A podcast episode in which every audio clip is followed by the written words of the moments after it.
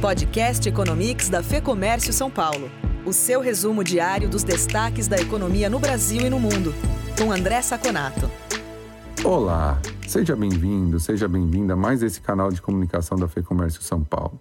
Todos os dias úteis, nós vamos trazer um resumo dos pontos mais relevantes do cenário econômico e político aqui no Brasil e lá fora, com muita informação e análise.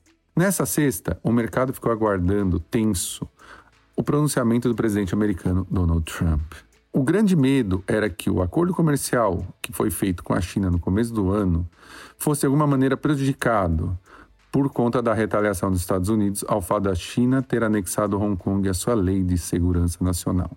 Apesar de ter um discurso bem contundente, ele representou pouco na prática, o que acalmou os mercados. A bolsa brasileira, que vinha caindo o dia inteiro, virou no final, depois do pronunciamento, subiu 0,52 a 87.402 pontos, gerando um ganho de mais de 4% nessa semana, embora ainda seja muito negativa no ano. O dólar também caiu, fechando o pregão em R$ 5,34, R$ 5,34. Também reflexo dessa reação positiva em relação a esse pronunciamento. No âmbito interno, tivemos a divulgação do PIB do primeiro trimestre. Vejam bem, esse PIB ainda não mostra os efeitos da quarentena. Ele só pega a última semana de março. A queda em relação ao último trimestre do ano anterior foi de 1,5% dentro das expectativas do mercado, e a queda em relação ao mesmo trimestre do ano anterior foi de 0,3%.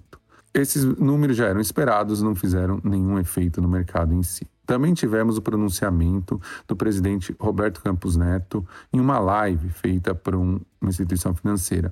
E ele reforçou o fato de que o Banco Central vai continuar usando política monetária para tentar minimizar os efeitos da crise do coronavírus, o que fez com que as taxas de juros, tanto de curto como longo prazo, caíssem no mercado, o que é um sinal positivo porque essas taxas balizam investimentos, principalmente investimentos produtivos de longo prazo.